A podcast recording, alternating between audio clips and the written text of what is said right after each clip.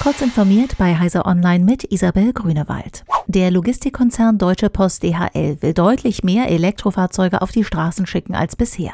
Der Anteil der Stromer auf der letzten Meile, also auf der Strecke bis zur Paketabgabe, soll von 18 Prozent Ende 2020 auf 60 Prozent im Jahr 2030 steigen, teilte der Konzern mit. Sollte der Plan umgesetzt werden, wären Ende dieses Jahrzehnts weltweit mehr als 80.000 E-Fahrzeuge für das Unternehmen unterwegs. Derzeit sind es etwa 15.500 in Deutschland. Die Zahl aller DHL-Transporter wird in den kommenden Jahren steigen. Die Branche boomt. In Lastwagen, die auf langen Distanzen genutzt werden und in Flugzeugen soll zudem alternativer Kraftstoff genutzt werden. In die lebenswichtige Ressource Wasser muss aus Expertensicht deutlich mehr investiert werden.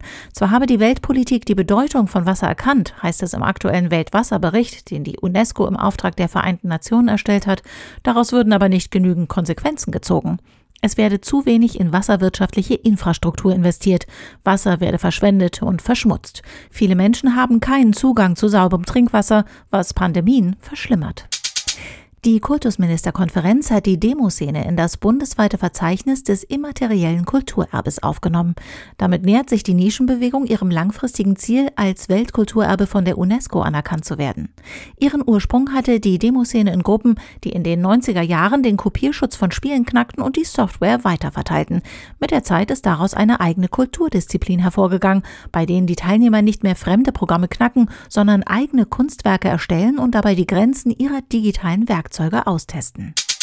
Einschläge von großen Meteoriten oder Asteroiden könnten auf dem Saturnmond Titan geradezu optimale habitable Ökosysteme geschaffen haben oder künftig wieder schaffen.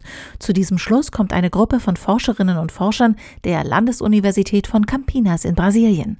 Laut ihrer Analyse könnten solche Einschläge dafür gesorgt haben, dass organische Verbindungen an der Oberfläche und flüssiges Wasser aus dem Untergrund in einer lokal begrenzten habitablen Zone vermischt worden wären. Diese könnte lange genug bestanden vorhanden haben, um die Entstehung von Leben zu ermöglichen. Diese und weitere aktuelle Nachrichten finden Sie ausführlich auf heise.de.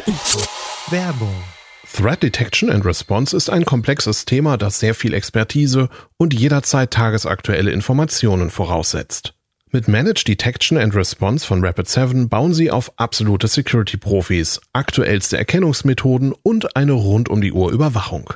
Wir kombinieren KI-basierte Analyse mit kontinuierlichem Threat Hunting durch unsere Experten und Sicherheitsforscher. Schnell zur Produktivität mit Managed Service von Rapid7. Von Forrester als Leader eingestuft. Mehr unter www.rapid7.com/c/angriffserkennung- und-abwehr.